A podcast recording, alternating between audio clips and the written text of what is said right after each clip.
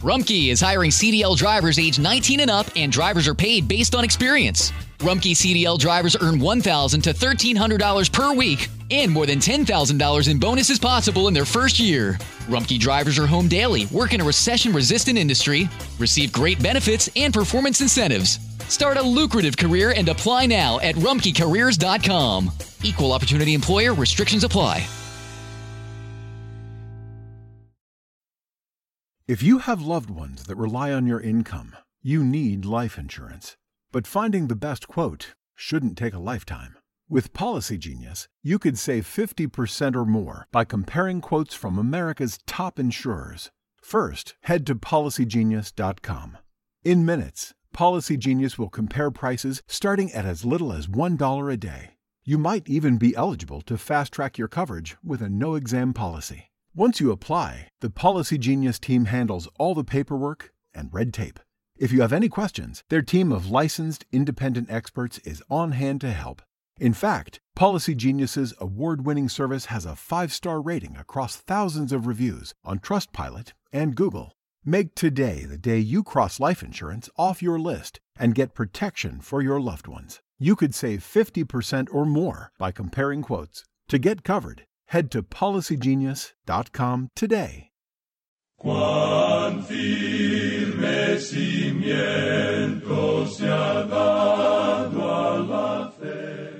A través de la Biblia, un análisis de la Biblia libro por libro que le ayudará a crecer espiritualmente. Estos estudios fueron diseñados por el doctor J. Vernon McGee. Acompáñenos en este fascinante recorrido a través de la Biblia. La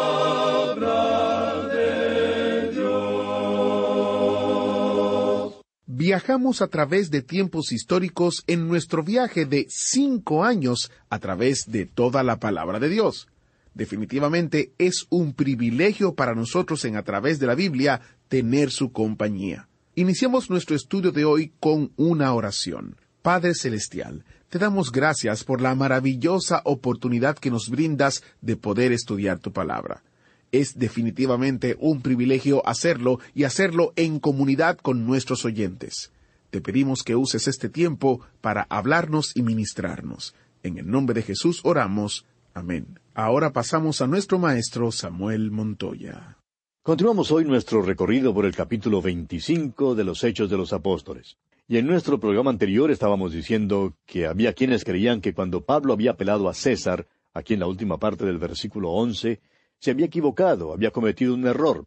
Pero dijimos que nosotros no compartíamos esa opinión. Por el contrario, creemos que Pablo obró correctamente al apelar a César. Pablo era un ciudadano romano y lo que hizo fue simplemente ejercer sus derechos de ciudadano, un procedimiento completamente normal y correcto.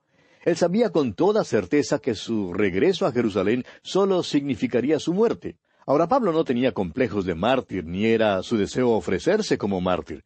De modo que lo que hizo aquí fue evitar un martirio seguro.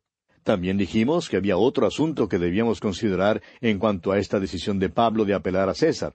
Allá en el capítulo 23 vimos que dos años antes el Señor había aparecido ante Pablo y le había prometido que iría hasta la ciudad de Roma. Ahora no le había dicho cómo iría a Roma. Y le tocó ir en cadenas y este fue el método que Dios había escogido para él. Cuando Pablo escribió su epístola a los romanos, él dijo que estaba orando que pudiera ir a Roma, y les pidió que oraran por él para que les pudiera visitar allá en Roma. Dijimos también que no hay duda alguna que Pablo era un hombre que respetaba la autoridad del gobierno, pero que reconocía a la vez que no estaba recibiendo justicia, y por tanto hizo una apelación legal. Pablo tenía su ciudadanía romana y la voluntad de Dios era que él usara sus derechos como ciudadano. Es muy interesante observar cómo Dios guía a algunos de una manera y a otros de otra manera. Otras personas quizá no hubieran podido haber demandado la protección de la ciudadanía romana como lo hizo Pablo. Recordamos además que Moisés, por ejemplo, solo tenía una vara en su mano, simplemente una vara, pero que la había usado para Dios. Y este es el pensamiento aquí. Pablo tenía su ciudadanía romana, era la vara en su mano y ciertamente la usó para glorificar a Dios. Por eso, pues, no creemos que Pablo se hubiera equivocado al apelar a César. Continuaremos hoy leyendo el versículo doce de este capítulo veinticinco de los Hechos. Entonces Festo, habiendo hablado con el consejo, respondió, A César has apelado, a César irás. Festo es obligado a acceder a esta demanda de Pablo. No puede impedir que Pablo vaya a Roma al tribunal de César. Continuemos con el versículo 13. Pasados algunos días, el rey Agripa y Berenice vinieron a Cesarea para saludar a Festo. Ahora Festo acaba de principiar en su nuevo puesto como gobernador y por tanto el rey llegó para visitarlo. Creemos que todos estos políticos trabajaban juntos, todos eran del mismo partido. Prosigamos con los versículos catorce y quince de este capítulo veinticinco de los Hechos. Y como estuvieron allí muchos días, Festo expuso al rey la causa de Pablo, diciendo, Un hombre ha sido dejado preso por Félix, respecto al cual, cuando fui a Jerusalén, se me presentaron los principales sacerdotes y los ancianos de los judíos pidiendo condenación contra él. Agripa y Berenice se quedaron allí por mucho tiempo, pues dice textualmente muchos días. Pero parece que por fin no había más de qué hablar. Aún a un rey y a un gobernador por fin se le acaban las cosas de qué hablar. De modo que, después de un momento de silencio, creemos que Festo le dijo a Agripa, Ah, te debo hablar acerca de un preso que tenemos aquí. Se trata de un caso algo extraño. Su nombre es Pablo el apóstol y fue arrestado y traído acá por Félix. Pues no sé qué debo hacer con él, salvo que ahora ha apelado a César. Me gustaría que tú lo conozcas. Y continúa Festo hablando aquí en el versículo 16 de este capítulo 25 de los Hechos, y le dice a Agripa, A estos respondí que no es costumbre de los romanos entregar a alguno a la muerte antes que el acusado tenga delante a sus acusadores y pueda defenderse de la acusación. Quisiéramos dirigir su atención hacia esto por un momento, amigo oyente. A veces creemos que la ley romana no era justa porque hemos visto cómo erró en el caso del Señor Jesucristo y también en el caso del apóstol Pablo. Pero estos errores no se debieron a la ley misma, sino a los políticos malvados y pícaros. Todavía operamos hoy en día bajo muchos de los principios de la ley romana, según la cual no se podía sentenciar a muerte a ningún hombre, sino hasta cuando hubiera sido traído a la presencia de sus acusadores y hasta cuando la acusación en su contra hubiera sido comprobada. Aquí vemos, pues, que esta ley no había sido aplicada en el caso del apóstol Pablo porque Félix y Festo estaban valiéndose de la política para lograr sus propios designios y ambiciones personales. Y continúa Festo hablando al rey Agripa y le dice aquí en los versículos 17 al 19 este capítulo 25 de los Hechos, Así que, habiendo venido ellos juntos acá, sin ninguna dilación, al día siguiente, sentado en el tribunal, mandé traer al hombre. Y estando presentes los acusadores, ningún cargo presentaron de los que yo sospechaba, sino que tenían contra él ciertas cuestiones acerca de su religión y de un cierto Jesús ya muerto, el que Pablo afirmaba estar vivo. Ahora, note usted que el punto en cuestión, amigo oyente, siempre es el mismo. Es la resurrección. Y aquí vemos una vez más que Pablo había testificado en cuanto a la resurrección de Jesucristo a fin de que Festo supiera de ella. Y continúa Festo hablando y dice aquí en los versículos veinte al veintidós, Yo, dudando en cuestión semejante, le pregunté si quería ir a Jerusalén y allá ser juzgado de estas cosas. Mas como Pablo apeló para que se le reservase para el conocimiento de Augusto, mandé que le custodiasen hasta que le enviara yo a César. Entonces Agripa dijo a Festo, Yo también quisiera oír a ese hombre. Y él le dijo, Mañana le oirás. En realidad, amigo oyente, Festo aquí estaba en una situación difícil. La acusación lanzada contra Pablo era la de sedición, y si era culpable debía morir pero no había pruebas de que había cometido crimen alguno. Ahora Pablo ha apelado a César. ¿Qué va a hacer uno con un preso así como este? Por tanto, Festo le pide al rey Agripa que le ayude. Ahora creemos que Agripa ya había oído hablar acerca de Pablo y que en verdad estaba ansioso de escucharle. Quería saber más en cuanto a las acusaciones y quería oír lo que Pablo tenía que decir, de modo que fijaron una audiencia. Es interesante ver cómo esta audiencia fue arreglada para Pablo ante un rey y un gobernador. Y al concordar en esto, estaban cumpliendo la profecía del Señor, aunque no se daban cuenta de eso. Pablo tenía que comparecer ante reyes porque el Señor había dicho eso. Continuemos ahora leyendo el versículo 23 de este capítulo 25 de los Hechos, y dice, Al otro día, viniendo Agripa y Berenice con mucha pompa, y entrando en la audiencia con los tribunos y principales hombres de la ciudad, por mandato de Festo fue traído Pablo. ¿Qué escena? La escena es dramática con una gran pompa y ceremonia. Pablo aparece en cadenas ante esta compañía majestuosa de soberanos y reyes. Festo le pide a Agripa que le ayude a inventar un cargo contra Pablo para enviarlo a César. Pablo se sirve de esta oportunidad para predicar uno de los más grandes sermones jamás registrados. Este sermón lo estudiaremos ahora al comenzar el capítulo 26, pero leamos los últimos versículos de este capítulo 25 de los Hechos, los versículos 24 al 27. Entonces Festo dijo, Rey Agripa, y todos los varones que estáis aquí juntos con nosotros, aquí tenéis a este hombre, respecto del cual toda la multitud de los judíos me ha demandado en Jerusalén y aquí, dando voces que no debe vivir más. Pero yo, hallando que ninguna cosa digna de muerte ha hecho, y como él mismo apeló a Augusto, he determinado enviarle a él. Como no tengo cosa cierta que escribir a mi señor, le he traído ante vosotros, y mayormente ante ti, oh rey Agripa, para que después de examinarle tenga yo que escribir. Porque me parece fuera de razón enviar un preso y no informar de los cargos que haya en su contra. Como usted ve, amigo oyente, Festo se encuentra ahora en una situación bastante difícil. Y así concluye el capítulo veinticinco de los Hechos. Llegamos ahora al capítulo veintiséis. Y en este capítulo veintiséis tenemos el testimonio de Pablo ante el rey Agripa. Este testimonio de Pablo no es una defensa de sí mismo, es una declaración del Evangelio con el fin manifiesto de ganar para Cristo al rey Agripa y a los otros que están presentes. Esta es una escena dramática, y este capítulo es una de las más grandes obras literarias, ya sea del campo secular o religioso. Esperamos, pues, que usted, amigo oyente, escuche de una manera muy especial este capítulo 26 de los Hechos. Comencemos, pues, leyendo el primer versículo. Entonces Agripa dijo a Pablo, Se te permite hablar por ti mismo. Pablo entonces, extendiendo la mano, comenzó así su defensa. Ahora, el hecho de que Pablo compareciera ante Agripa es, creemos nosotros, el acontecimiento descollante en todo el ministerio de este apóstol. Y cumple la profecía que el Señor le había dado, de que él iría a comparecer ante reyes y soberanos. Y creemos que fue en cumplimiento específico de la voluntad de Dios que él apareció ante este rey Agripa. Ahora hay algunos rasgos en cuanto a este capítulo que debemos notar antes de entrar de pleno en nuestro estudio de este mensaje de Pablo ante el rey Agripa. En primer lugar, deseamos dejar en claro el hecho de que este no es el juicio de Pablo. Pablo no está haciendo ninguna defensa ante Agripa.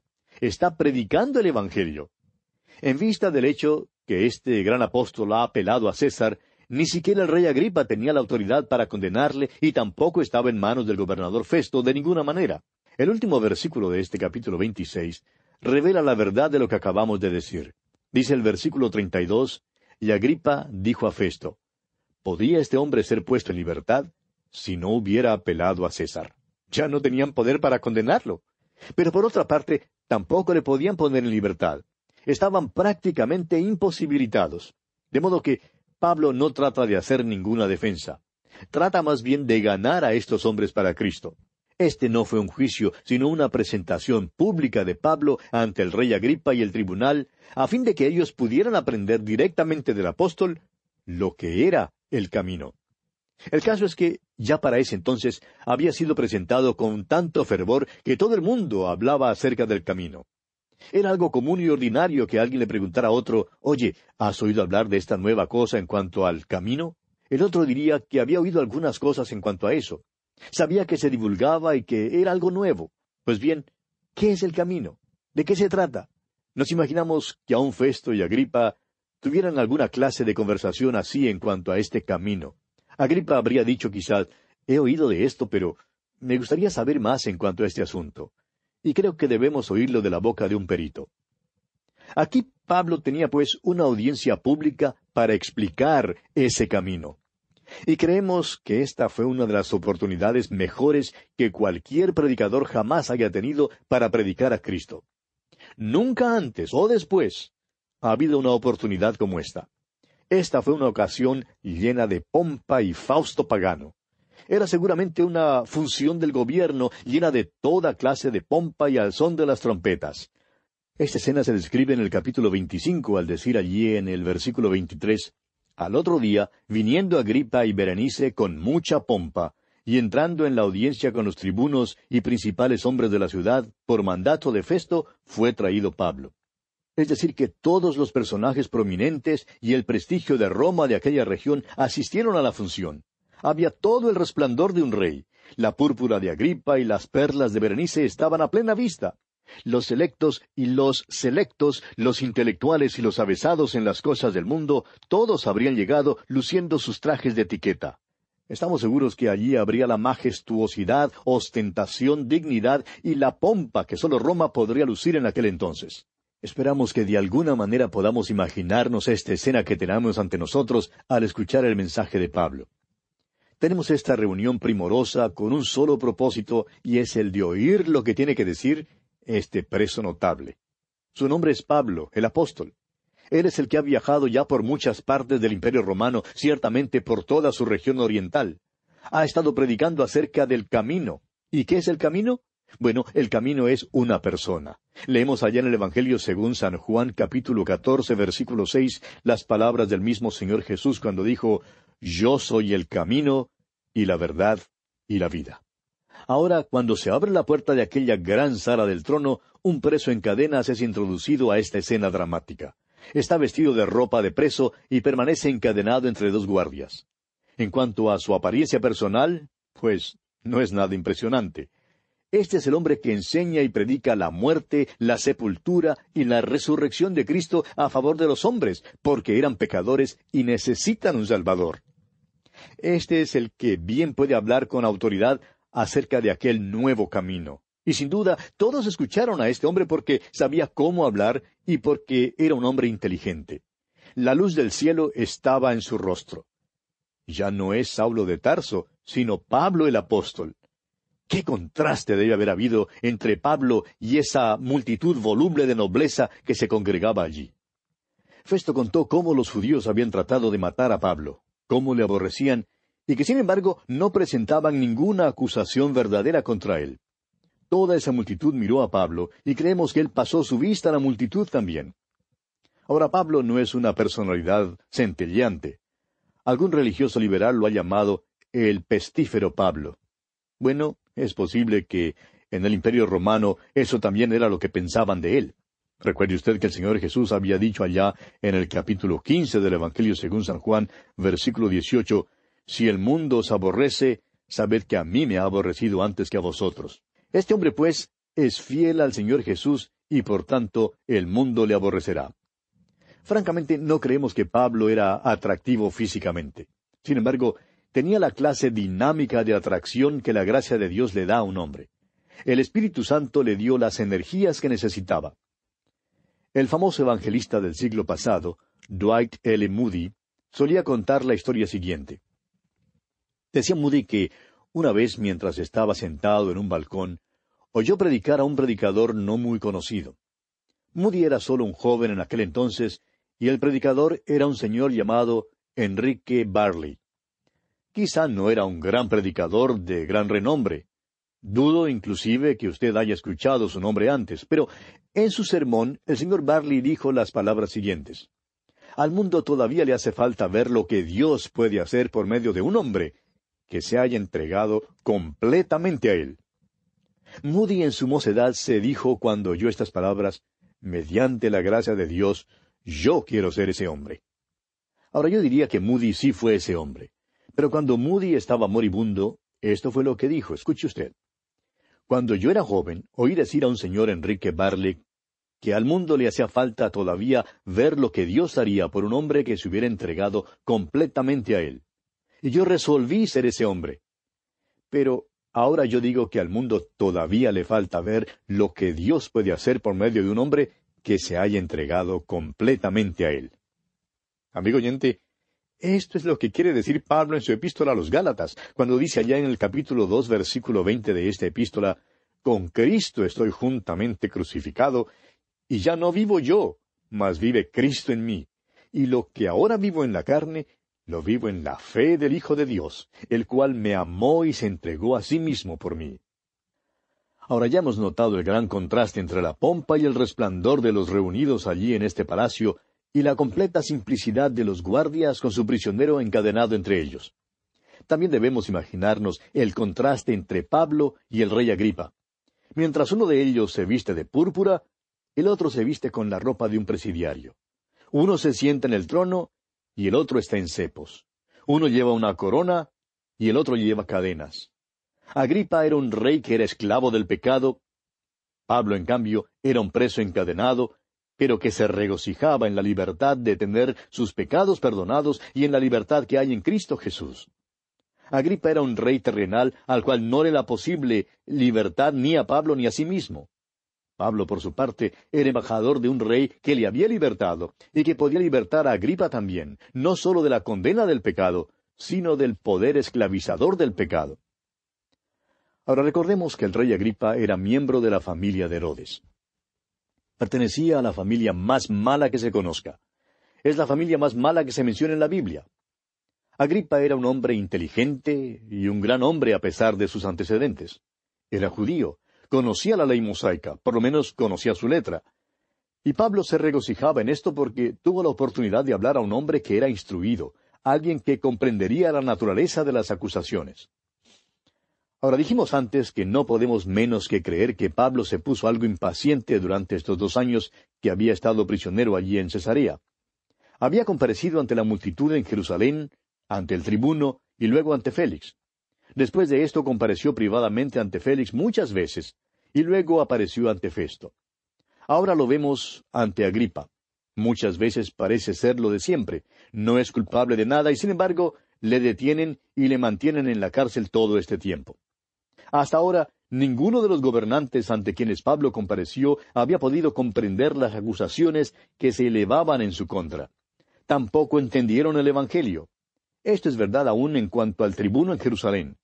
Es asombroso que estos personajes pudieran haber vivido en esa región siendo expuestos a los cristianos y habiendo escuchado al apóstol Pablo y todavía no entender el Evangelio. Sin embargo, esa era su triste situación. La súplica de Pablo al rey Agripa para que se convierta a Cristo es magnífica, es lógica y es inteligente.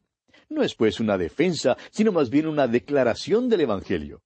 Y leemos aquí en los versículos dos y tres de este capítulo veintiséis de los Hechos, que dice el apóstol Pablo, Me tengo por dichoso, rey Agripa, de que haya de defenderme hoy delante de ti de todas las cosas de que soy acusado por los judíos. Mayormente porque tú conoces todas las costumbres y cuestiones que hay entre los judíos, por lo cual te ruego que me oigas con paciencia. Pablo por fin le habla a un hombre que entiende lo que él está diciendo. Agripa era un hombre inteligente. Conocía la ley mosaica, como hemos dicho, y las costumbres judías. Pablo en verdad se regocija de tener esta oportunidad de hablar a un hombre tan instruido, el cual le entenderá. Es que Pablo también era un judío que había sido instruido en la ley mosaica, pero Pablo además se había encontrado con Cristo. Ahora la ley tiene un sentido nuevo para él. Una nueva luz inundaba el alma de Pablo. Ahora ve que Cristo es el fin de la ley para justicia. Ahora sabe que Dios ha suplido lo que él mismo había exigido. Él sabe que Dios es bueno y que por medio de Cristo Dios es bondadoso. Y Pablo quiere que el rey Agripa conozca todo eso también. Hay una pasión consumada que llena el alma del apóstol Pablo al hablarle. Y aquí una vez más creemos que esta es su obra maestra. Es verdad que el mensaje de Pablo en el Areópago en Atenas fue algo sobresaliente, pero no creemos que pueda compararse con este mensaje aquí. Creemos que había centenares reunidos en aquella corte para escuchar este mensaje. Sin embargo, creemos también que Pablo se dirigió hacia un solo hombre, y ese hombre era el rey Agripa. Pablo trató de ganar a este hombre para Cristo. Ahora Pablo comenzó con una introducción muy cortés, diciéndole a Agripa cuánto se regocijaba de tener esta oportunidad. Luego siguió dando al rey Agripa una reseña de su juventud y de sus antecedentes. Después le contó acerca de su conversión. Hizo todo esto en un gran esfuerzo por alcanzar a este hombre para el Señor Jesucristo. Bien, amigo oyente, lamentablemente tenemos que detenernos aquí por hoy porque nuestro tiempo ha culminado por el día de hoy. En nuestro próximo programa pensamos hacer algo que nunca antes hemos hecho. Creemos que este testimonio es tan excelente que vamos a leerlo todo de una vez, aunque es algo largo, pero en verdad habla por sí mismo. Este es un mensaje que vale la pena escuchar. Y luego volveremos para hacer algunos comentarios. De modo que le invitamos a sintonizarnos. Hasta nuestro próximo programa, pues, amigo oyente, que la presencia del Señor sea en su vida su fiel compañía.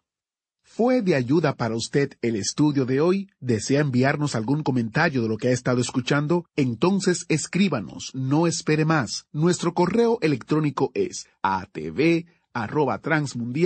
atv@transmundial.org. atv@transmundial.org. Si desea recibir las notas y bosquejos de lo que estamos estudiando, suscríbase gratis en nuestra página en internet a través de la Biblia .org barra notas a través de la Biblia.org barra notas.